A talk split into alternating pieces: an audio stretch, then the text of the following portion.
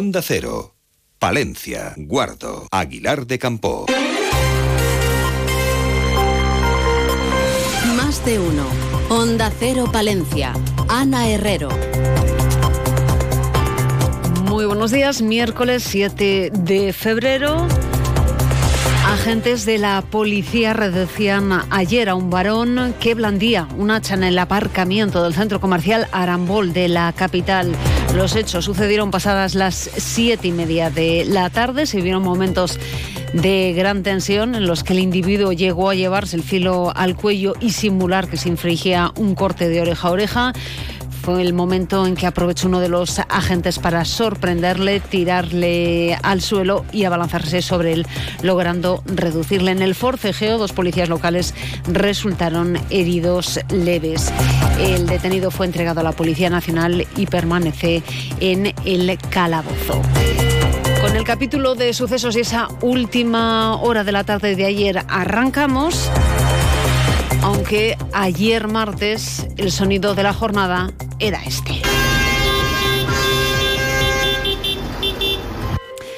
Medio millar de tractores participaron ayer en las tractoradas que se producían por varios puntos de la provincia. En la capital, los tractores cortaban el tráfico en el centro y el vial. Incluso un grupo de manifestantes cortaba el tráfico por la tarde en la confluencia de la A65 con la A67 en la circunvalación de Palencia. En Onda Cero Palencia conversábamos con Alberto, uno de los agricultores participantes. Y queremos que esta sociedad se dé cuenta de una vez que los agricultores somos esenciales porque de, ellos depende la alimentación.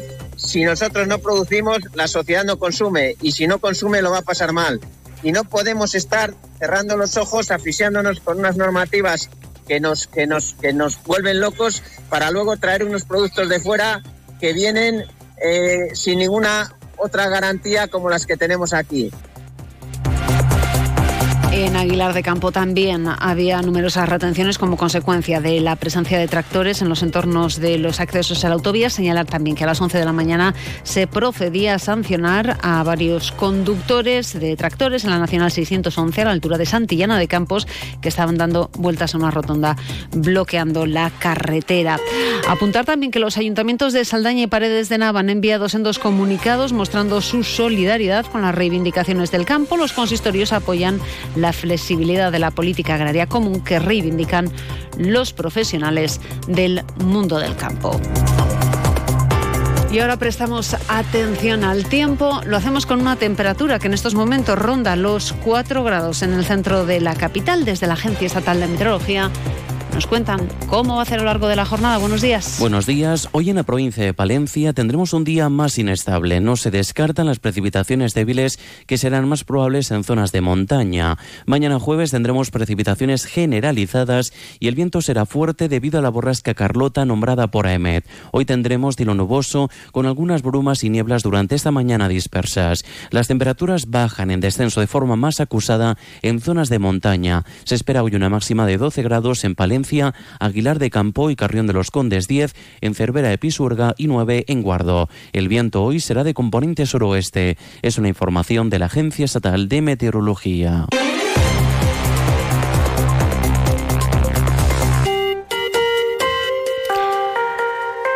8 y 24 minutos después de que Adif informase de que no admite el requerimiento presentado por el Ayuntamiento de Palencia contra el proyecto de obras para salida de la alta velocidad de la capital hacia Cantabria, el denominado Salto del Carnero, hemos hablado con el portavoz de la plataforma en defensa del soterramiento, Pablo Polanco.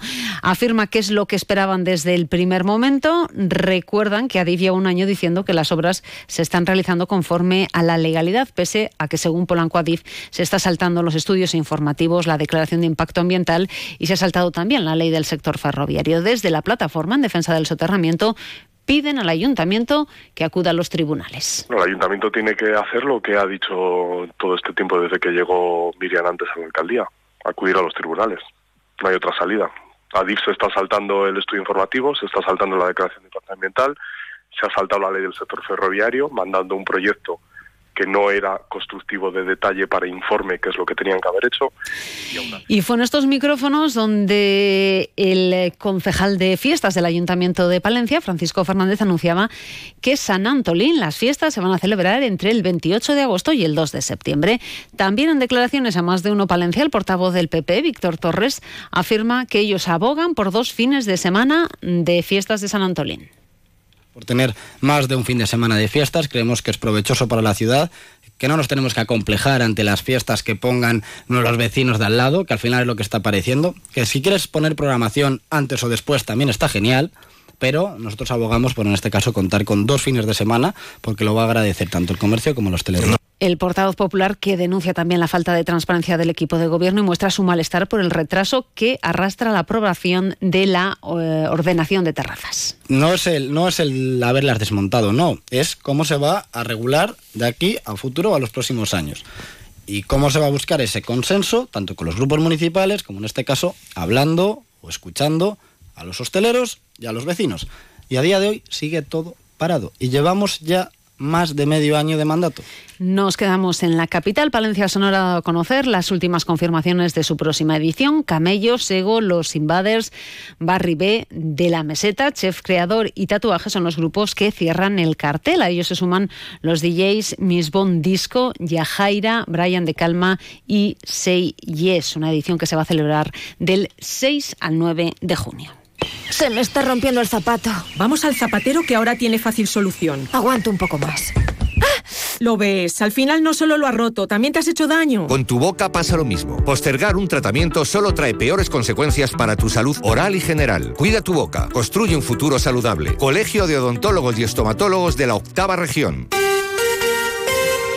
Les contamos además que la Guardia Civil de Palencia ha detenido a un hombre de 56 años eh, y nacionalidad española por un delito contra la salud pública, concretamente por tráfico de drogas. Ocurría durante la realización de un dispositivo operativo de seguridad ciudadana en la carretera CL615 en las proximidades de Carrión de los Condes. Y hablamos y miramos ahora nuestro mundo rural. Onda Cero con el mundo rural palentino. En Onda Cero hablamos de nuestros pueblos, de sus gentes e iniciativas. Con varios apuntes referentes a la Diputación que informa que ha salido a licitación el contrato para la conservación y mantenimiento de las carreteras de la red provincial con un presupuesto base de dos millones y medio de euros. También la institución destina 160.000 euros a ayudas a la natalidad en la provincia para fijar población en el medio rural y ayer la presidenta de la institución, Ángeles Armisen, participaba en la sesión de la Comisión de Diputaciones Provinciales celebrada en el Senado. Allí hablaba de medidas contra y para ese reto demográfico. En primer lugar, crear un plan de oportunidades para las entidades locales que tengan la consideración de escasamente pobladas o escasamente, muy escasamente pobladas, para acceder, entre otros casos, en entre otras cosas, a esa bonificación fiscal, a esa financiación específica. Y además en Villamuriel de Cerrato, la Junta y Cruz Roja presentaban los 27 nuevos vehículos asistenciales con los que la entidad va a prestar servicio en el medio rural de Castilla y León. Escuchamos a la presidenta de Cruz Roja en Castilla y León, Rosa Urbón.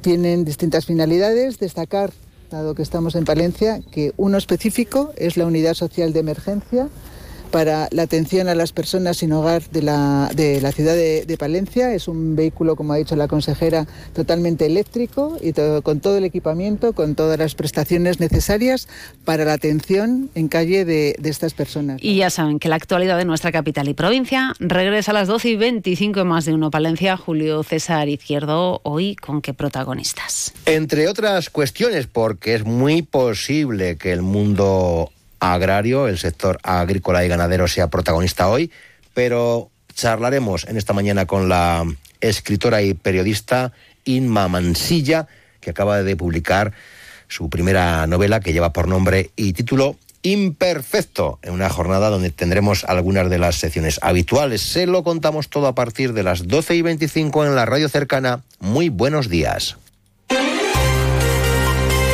Nosotros terminamos, alcanzamos las ocho y media. Pasen un buen día. Son las ocho y media, las siete y media en Canarias. Más de uno.